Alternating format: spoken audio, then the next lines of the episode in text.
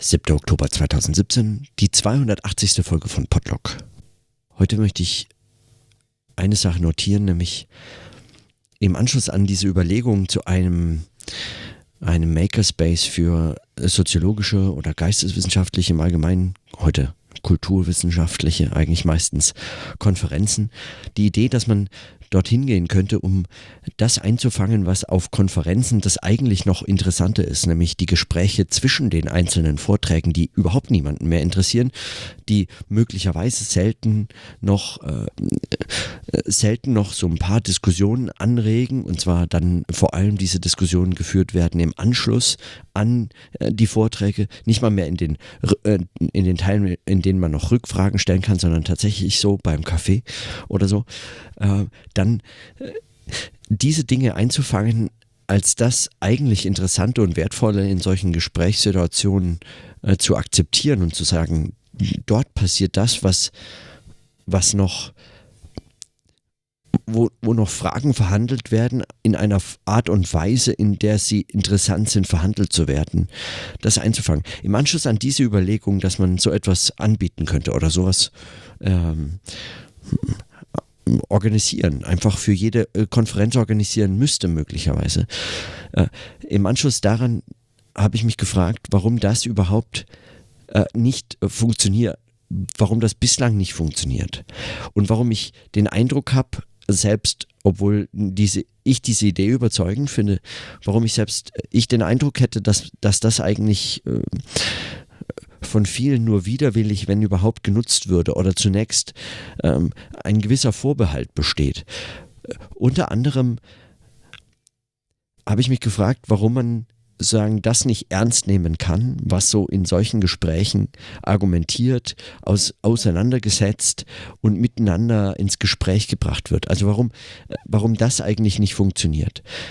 Der Grund ist vermutlich gar nicht so, äh, so überraschend, der, dass also vermute ich, dass die, dass der, der geschriebene Text, die, äh, die verlässliche, zitierfähige, äh, anschlussfähige Form der wissenschaftlichen Kommunikation von Erkenntnissen und von Argumenten und der Austausch und die Kritik und so weiter äh, ist dass das äh, die etablierte Form ist.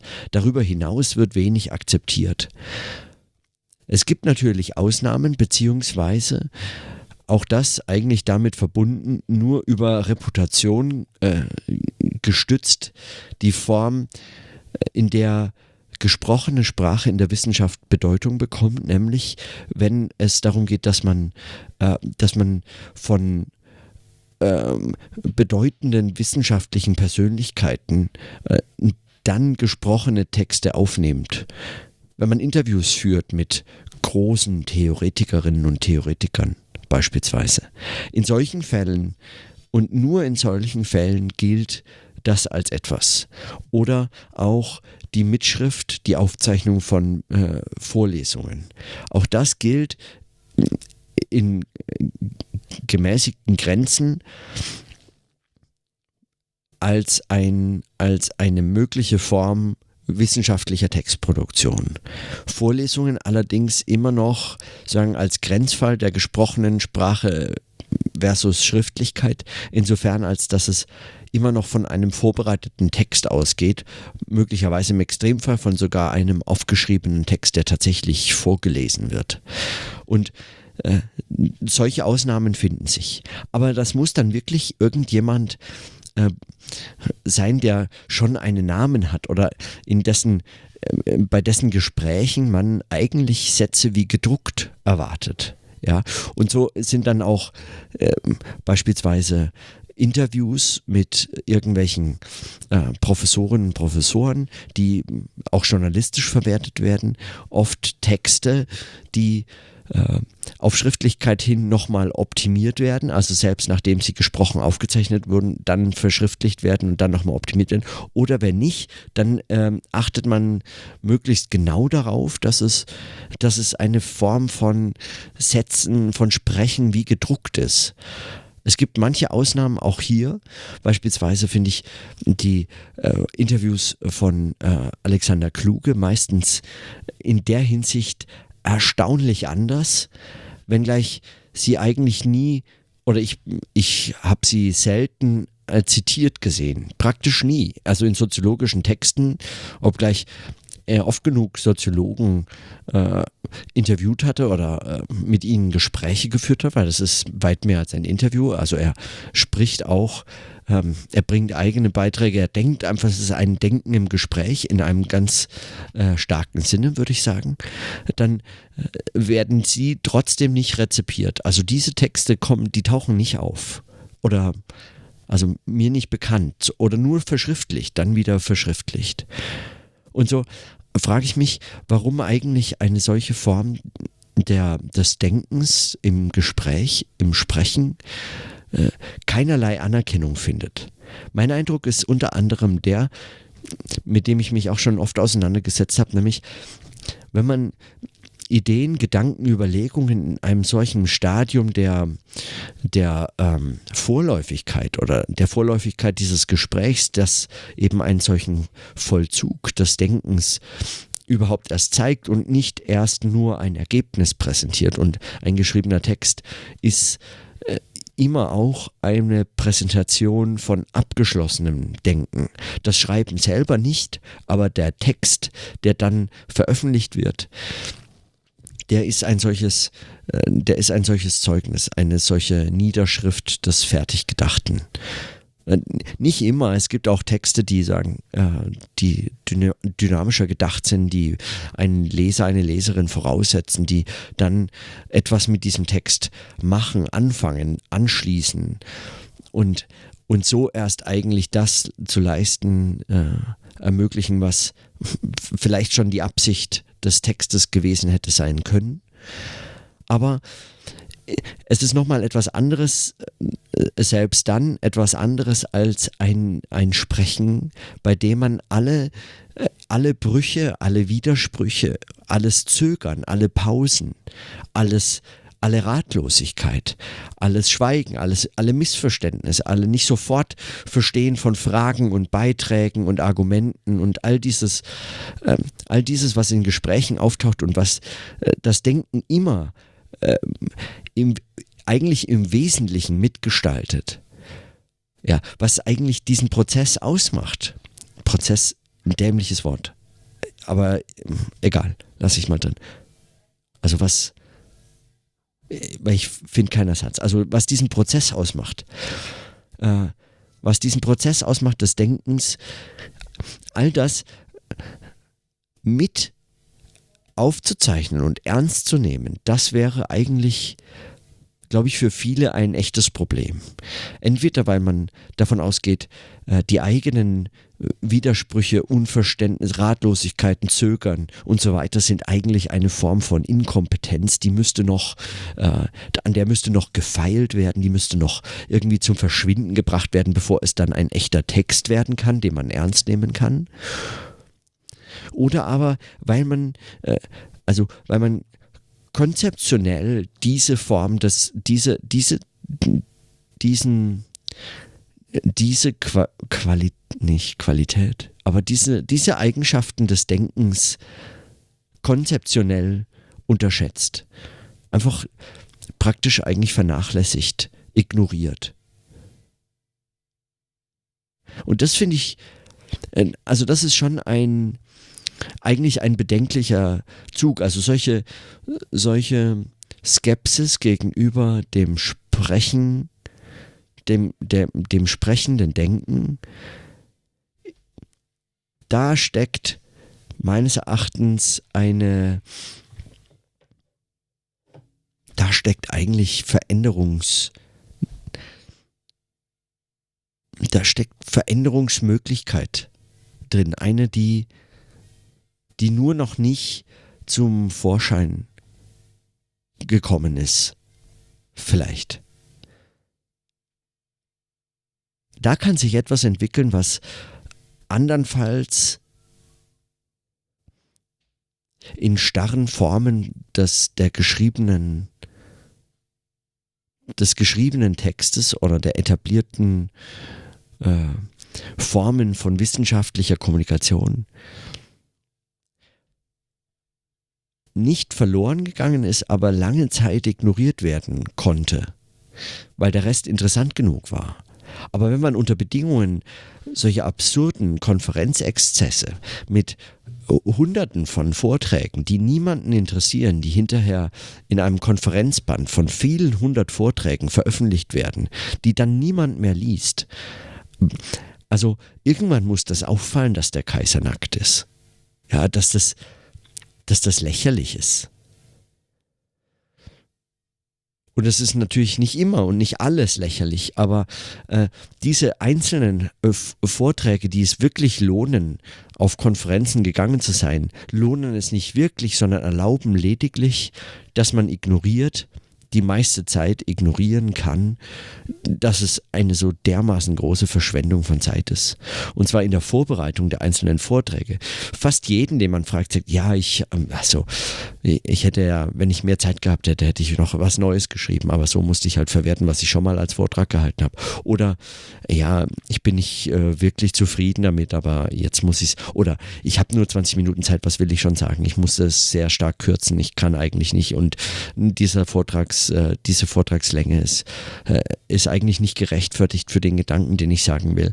Und man könnte dann immer sagen, ja, okay, dann muss er eben einen Gedanken finden, der in 20 Minuten vorgetragen werden kann, aber solche Gedanken sind dann bisweilen auch einfach völlig bedeutungslos. Sie zu sagen, lohnt äh, für niemanden. Also da ist das Format schon ein Problem und die einzelnen guten Vorträge, die dann an solchen Konferenzen gehalten werden, von denen man sagt, okay, der war wirklich, das war, der, der Vortrag war, es war ein guter Vortrag, das war ein kluger Gedanke, der wurde gut vorgetragen. Und die Diskussion im Anschluss verlief, äh, die war äh, anregend, man hat irgendwie, äh, da, da kam was bei, äh, man hatte den Eindruck auch, da ist etwas, äh, da ist etwas, hat sich etwas ereignet, also im Vortrag, in der Diskussion oder so. Diese Vorträge sind so äh, spärlich, ähm, dass sie letztlich wirklich nur erlauben, dass man es, dass man es ignoriert, dass der Rest es nicht ist. Und ich frage mich, was müsste eigentlich passieren, dass man das ernster nehmen kann, was äh, zwischen den Vorträgen geschieht? Dass man ernster nehmen kann, wie Denken sich ereignet, wie sich das entwickelt und entfaltet. Ja, äh, durch welche Widersprüchlichkeiten und welche Brüche eigentlich dieses Denken äh, durchschreiten muss und was das ausmacht. Aber sagen, das ist, es ist eben nicht einfach unerheblich, wie man zu dem Gedanken gekommen ist. Aber es wird so präsentiert. Äh, alle geschriebenen Texte präsentieren letztlich die Bedeutungslosigkeit des, des Wegs und setzen alles auf das Ergebnis. Und das ist absurd. Das ist, das ist absurd. Das ist, und es gibt andere äh, Disziplinen, in denen ist es vollkommen klar, dass das absurd ist.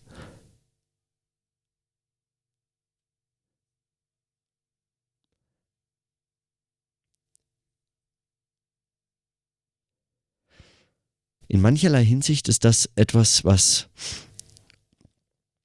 was Wissenschaft mit einer gewissen Vorstellung von Kunst gemeinsam hat.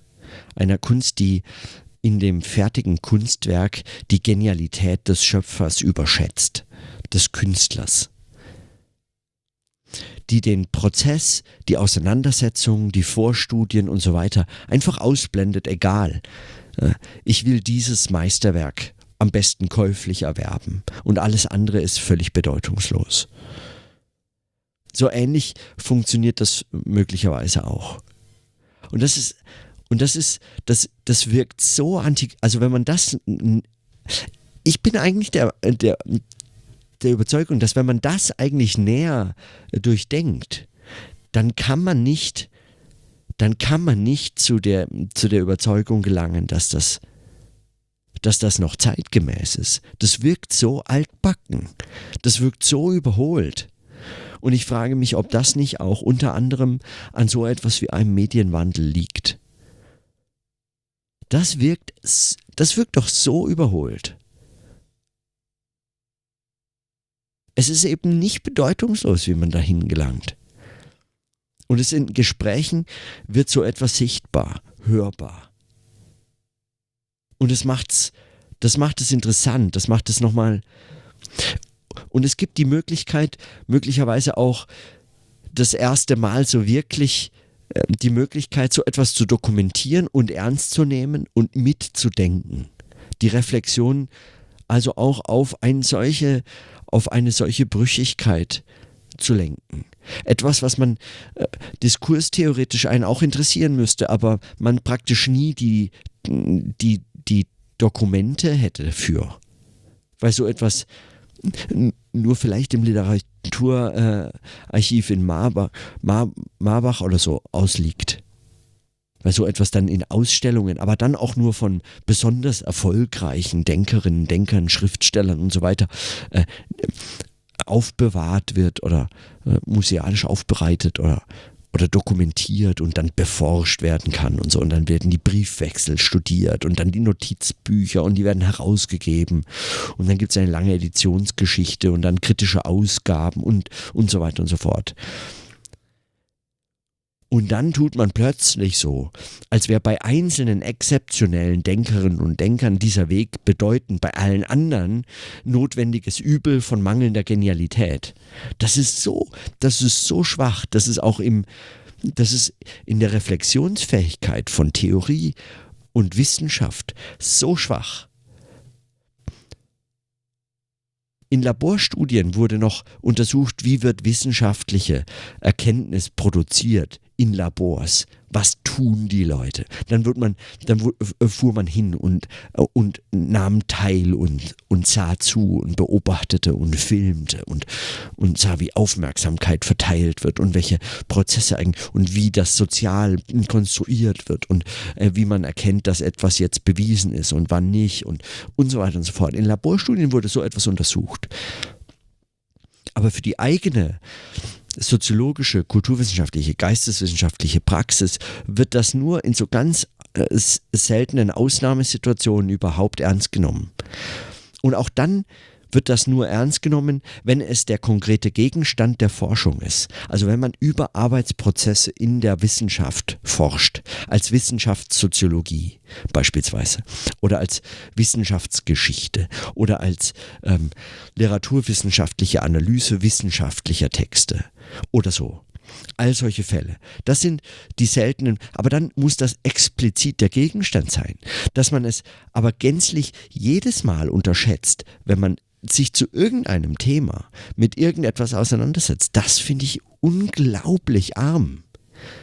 Und, und zugleich, also ich weiß, wie ich, äh, wie ich studiert habe, also wie, das, hat kein, das spielt keine Rolle, so etwas. Man lernt das möglicherweise so ähm, in, in der Beschäftigung mit irgendwelchen Texten, deren Inhalt zählt, aber deren Entstehung praktisch vollkommen ignoriert werden kann, dann lernt man, wie man selber zu Texten kommt, ohne nachdenken zu müssen darüber, wie man zu diesen Texten wirklich kommt.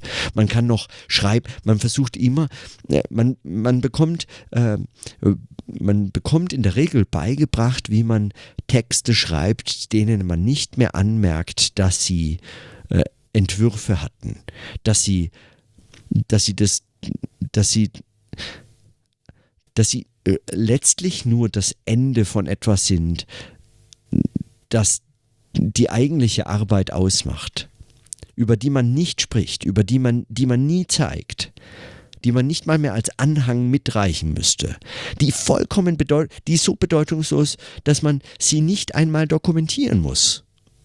Darüber schreibt man nicht, darüber spricht man nicht, nur informell. Man tauscht sich dann aus. Und das ist auch einer der Gründe vielleicht, warum das so überdimensional äh, eine, eine Rolle spielt, zum Beispiel unter Promoventen.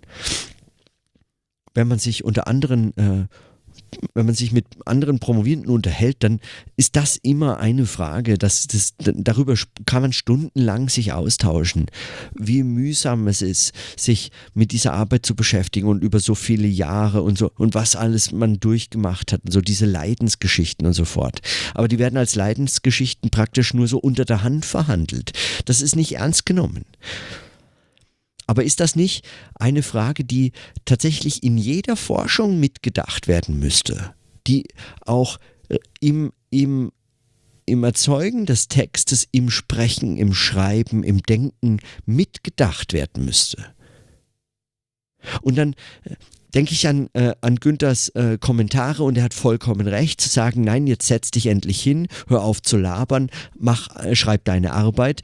Du musst auch etwas wissen, du musst dich auskennen, vertief dich in die Texte, in die Quellen, in das Material, in, in die Daten, äh, du musst was anschauen, etwas lesen und so weiter. All das Wissen ist wirklich wichtig, aber das ist an der Stelle, wenn man, wenn man das wirklich so trennt, wenn man das eine von dem anderen trennt, als ginge das, das würde ich sagen, das ist das eigentlich überholte Modell. Das ist etwas, das wirkt, warum wirkt das, warum wirkt das auf mich so altbacken? Warum wirkt das für mich so konservativ, überholt, abwegig eigentlich, letztlich abwegig? Ich habe mich so oft schon geärgert, wenn ich den Eindruck habe, dass erkenntnistheoretische Fragen und erkenntnistheoretische Probleme nur als Sonderfälle von Problemen behandelt werden in den Geisteswissenschaften oder in der Soziologie jetzt äh, genauer. Wenn man also denkt, die erkenntnistheoretischen Grundlagen der Soziologie ist einer von möglichen äh, Gegenständen der Forschung. Das ist, darüber habe ich mich schon so unendlich oft äh, aufregen können und auch schon hier im Podlog. Aber müsste man nicht dasselbe formulieren für die Reflexion des, dessen, äh, des Denkens selbst, das, was, was, man, was man tut, wie dieses Denken geschieht in all seiner Widersprüchlichkeit, also in einer tatsächlich in der Praxis? Und wenn man das müsste, müsste man nicht eigentlich sehr, sehr, sehr viel mehr von Gesprächen dokumentieren? Ginge es nicht eigentlich vollkommen ohne äh, die Dokumentationsnotwendigkeit von Vorträgen auf Konferenzen. Könnte man das nicht einfach komplett weglassen? Vorträge noch halten, aber wirklich als Arbeitsprozesse verstehen, als, als Zeugnisse eines Arbeitsprozesses und dokumentiert wird dann, wie darüber ins Gespräch gekommen wird und welche Positionen wie miteinander ins Gespräch gebracht werden können. Müsste man das nicht eigentlich wirklich umdrehen? Fast vom Kopf auf die Füße oder auf die Hände? Also oder auf also ins Sprechen vom Schreiben ins Sprechen, vom geschriebenen Text ins Schreiben und Sprechen. Und wenn wenn ich jetzt im November beispielsweise nach Frankfurt fahre und es dann um die Gegenwart der Gegenwartsliteratur gehen soll und man in einem solchen Booksprint eigentlich nochmal etwas, dann da, solche Formen, in solchen Formen muss das entstehen können. So muss darüber nachgedacht werden können. Das ist, werden das nicht, sind das nicht die Formate? Ist es eigentlich nicht, und nein, das, so, ich, ich bin der Überzeugung, dass es nicht einfach nur ein Gegenstand von vielen, was tun Wissenschaftlerinnen auf Konferenzen, sondern es ist, so, wie kann man das überhaupt, äh, wie konnte man das bislang überhaupt so gut ignorieren? Ich meine, und selbst wenn Feierabend oder, ähm, oder andere über die Prozesse der, der, der, der wissenschaftlichen ähm, Revolution und der, der, der Erkenntnisproduktion oder der, der, der Konstruktion von, von Wahrheiten und so weiter und von Methode und, und richtiger Durchführung und so weiter nachgedacht haben, selbst äh, dann äh, ging es nicht um einen solchen, äh, dann ging es nicht um solche konkreten Arbeitsprozesse.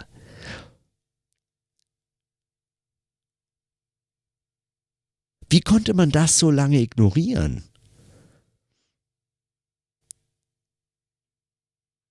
Ist es so falsch? Warum wird Wissen immer noch so dermaßen überschätzt und Nichtwissen so unglaublich gering geschätzt? Und selbst diejenigen, die solche Sätze markig irgendwie äh, rüberbringen können, wie Fritz B. Simon, selbst die schreiben nur Bücher und bringen äh, und, und sagen, und einzelne kluge Blog-Einträge. aber schreiben nicht ihr Gestammel auf und, und, und äh, stottern nicht ins Mikrofon und filmen nicht ihre Gespräche mit irgendwelchen Leuten, Studierenden am Ende im Seminar, ja. Aus Sorge, sie könnten weniger genial wirken oder sie könnten ähm, sie könnten zeigen, dass sie auch manches nicht verstehen oder dass jedem Verstehen ein, eine unendliche Menge an nicht verstanden haben vorausgeht oder dass dieses Denken auf Umwegen oder auf Zufällen überhaupt nur zu interessanten Fragen und Problemen gekommen ist. Und wenn ich ganz oft, wenn ich wenn ich jetzt in den letzten 279 Folgen im Podlog gesprochen habe, war Beispiel, war fast immer eigentlich für mich schon entscheidend, dass, dass dabei mit auch meine, meine Unfähigkeit, den interessanten Punkt zu beginnen, zu notieren, mich immer, immer auch in ein, in ein Stammeln und in ein, und in ein Zögern und in ein und in Widersprüche und in umständliche Formulierungen und so weiter hineingebracht hat. Und das gleiche gilt für das, was ich gerade eben spreche, genauso. Ja, das überzeugt mich nicht in der Form, wie ich es vortrage, wie ich es höre. Ich, äh, ich, ähm, mich stören oft die Worte, die ein, einzigen, die mir noch einfallen. Und dann ärgert es mich und ich finde trotzdem auf die Schnelle kein anderes. Ich muss aber weiter sprechen, weil ich habe ich hab ein ich habe ein ich bin in einem Gespräch. Ich kann nicht einfach aufhören, stundenlang über ein Wort nachdenken und so fort. Und dann äh, und dann dann ist man, dann nimmt man diesen, dann nimmt man diese Konstruktion des Prozesses irgendwie anders ernst. Habe ich den Eindruck. Und klar, ich bin auch, ich bin auch oft eingeschüchtert von meinem, ich bin praktisch immer eingeschüchtert von diesem, von all dem, was ich nicht weiß und in Gesprächen, in den, es ist eine Übung, damit sich zu konfrontieren, aber das mit beobachten zu können. Also, weil das fällt einem ja auch sonst nicht auf. Würde einem das den ganzen Tag auffallen, käme man überhaupt noch zum Schreiben? Würde man eigentlich noch irgendetwas von dem, was man zu schreiben hätte, äh, für wertvoll halten, es aufzuschreiben? Wenn man die ganze Zeit darauf gestoßen wäre, wie, wie, wie anstrengend und mühevoll es ist, so etwas zu schreiben.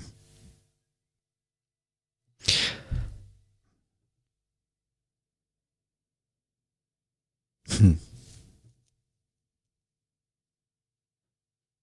Also ich, ich weiß, ich, ich weiß es nicht, aber ich habe den Eindruck, ich habe den Eindruck, dass das, dass dabei eigentlich etwas, dass dabei etwas hörbar wird oder, oder denkbar wird, was andernfalls hm,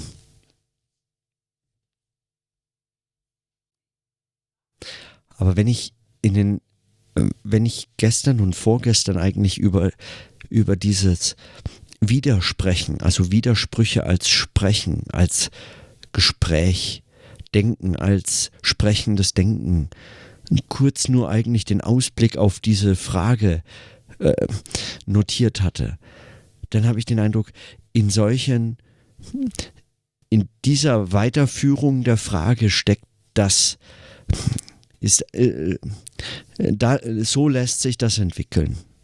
Und es lässt sich nicht konsequent, aber es lässt sich eigentlich eben gerade nicht konsequent nur so entwickeln. Im Sprechen. Wie darüber anders nachdenken. Warum sollte man über eine solche Form des Denkens jetzt schreiben? Oder nur schreiben? Geht das, ginge das überhaupt? Mein Eindruck ist immer wieder, wenn ich, wenn ich, ein, äh, wenn ich an einem Text sitze oder einen Text schreiben muss, dass ich eigentlich in der Form praktisch im Text gar nicht wirklich, das liegt, das ist nicht, das liegt der Form nicht nahe oder das ist, das muss gegen die Form geschrieben werden. Und man sieht das, denke ich, auch bei den Texten von Armin Vanessa und deswegen setze ich mich mit denen auch immer wieder auseinander, weil ich meine, oder da, da zeigt sich ein solches, und selbst das ist es ja nicht. Also ich weiß nicht, wie die Texte entstanden sind, aber sie sind sicherlich auch ähm, von einem Lektor, einer Lektorin gegengelesen und mit Verbesserungsvorschlägen zurückkommentiert äh, gekommen, bis sie überarbeitet wurden und geglättet und so. Aus, aus diesen Texten ist ein solcher Arbeitsprozess eigentlich nicht mehr herauszulesen. Ich würde gerne die, äh, hat er natürlich nicht handschriftlich, sondern immer wahrscheinlich in sein äh, Computer direkt getippt oder was. Oder am Ende eingesprochen und es wurde automatisch zu Text oder was. Aber wie, wie dem auch sei, das würde ich gerne sehen. Ich würde das mindestens, das würde ich, mein Eindruck ist, ich frage mich, wie das in Frankfurt werden kann. Kann man so etwas in den Text eigentlich, kann man, ich möchte die, das finde ich auch bei, der, bei dem Satz des Buchs von Miamification beispielsweise, das hatte ich auch schon erwähnt, interessant. Wenn dann die Zitate einfach so als kleine Blöcke im Text auftauchen aber nicht mehr. Also sie sind unverbunden im, im Gesamttext eigentlich nur erwähnt, darauf verwiesen, er und oder sie schrieb folgendes und dann steht da dieser Kasten. Es ist wie so, er kommentiert eigentlich, es ist wie so ein, ein Fenster auf, auf einen anderen Text, ohne dass der anders als nur sagen, als Verweis aufgenommen wurde.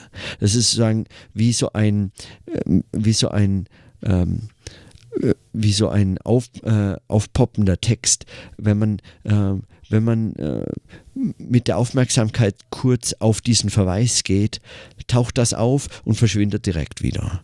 Es nicht äh, strukturell eingebaut. Und es ginge gar nicht, weil das auch diesem, dieser Art des Schreibens, also man müsste eine solche Form des wechselseitigen Kommentierens, der ständigen Anmerkungen, des, äh, der Rauslöschungen, des Widersprüchlichen, der, der, des Umstellens und so weiter, das müsste man sichtbar machen. Und zwar deutlich sichtbarer machen in Texten, als es äh, momentan der Fall ist. Und man darf es nicht und ich habe den Eindruck, das ist als, das ist eine, ein, ein gro vielleicht ein, ein, ein großer Verlust oder etwas, was überhaupt jetzt erst sinnvoll wird möglicherweise jetzt erst sinnvoll wird, äh, dass das bislang eigentlich weil das wäre möglich im Text auszudrücken, einen solchen Prozess im, in der Darstellung als Text sowas zu zeigen, das wäre ja möglich. Aber das wurde bislang verworfen oder äh, für künstlerische Spinnerei oder so abgetan, äh, weil es ging um den Inhalt. Es ging um, um, um das Ergebnis. Es geht um den guten Gedanken. Und den möchte man möglichst klar und ohne äh, Widersprüchlichkeiten und ohne Inkonsistenzen und ohne Prozess möglichst klar und transparent, so einfach und klar wie möglich formulieren. Und dann kommt es nur, und man ständig denkt man, es geht um diesen Inhalt, als wäre das zu trennen. Und ich halte das für einen das halte ich für einen unglaublich großen Fehler. Und ich habe noch nicht, ich bin, ich habe den Eindruck, dass jetzt nach 280 Folgen mir so langsam aufgeht, dass das eigentlich etwas ist, was man, was man in die tägliche Arbeit mit einbringen muss. Und das hat sich in 280 Folgen für mich überhaupt erst entwickelt. Ja, ich hatte das vorher angedeutet, aber das formulieren zu können oder äh, zu hören, während ich spreche, was, äh, sagen, was das für, was das im Sprechen, im Nachdenken, im Hören für mich es praktisch bedeutet dazu konnte ich das gar nicht umgehen. Ich hätte nicht sozusagen mit diesem Ergebnis anfangen können. Oder hätte ich damit angefangen, wäre es überhaupt nicht dieses Ergebnis gewesen. Hätte ich jetzt beispielsweise, wäre ich anderweitig zu diesen Überlegungen gekommen und hätte nur diese Überlegung, diesen einen Gedanken sprechend aufgenommen, wäre das praktisch wertlos. Für mich praktisch wertlos. Für mich ist das nur eigentlich in diesem Stammeln und in all den Tagen, an denen ich auch äh, nur notieren konnte, dass ich zu müde bin oder dass ich heute auf keinen klugen Gedanken kam und enttäuscht bin deshalb oder ähm, es einfach nicht, nicht ging oder sich das Leben dazwischen geschaltet hat oder äh, über alle möglichen anderen Themen gesprochen hatte. Hätte ich das alles sagen, nur in diesem nur in diesem Zusammenhang ist es für mich überhaupt ähm, das ist, das kann man dann auch nicht mehr das Ergebnis nennen. Man kann, oder also man, das ist dann nicht das Ergebnis, sondern es geht dann, hm.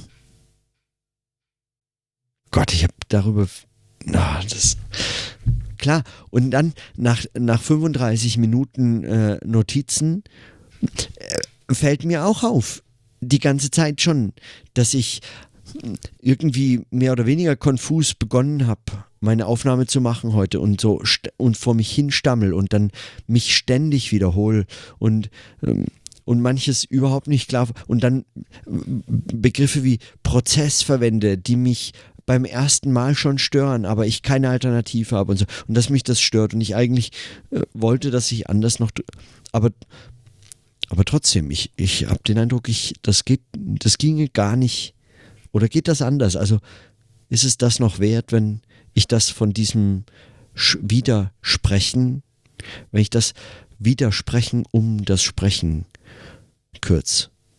Ist das irgendetwas wert? Ist das irgendetwas wert?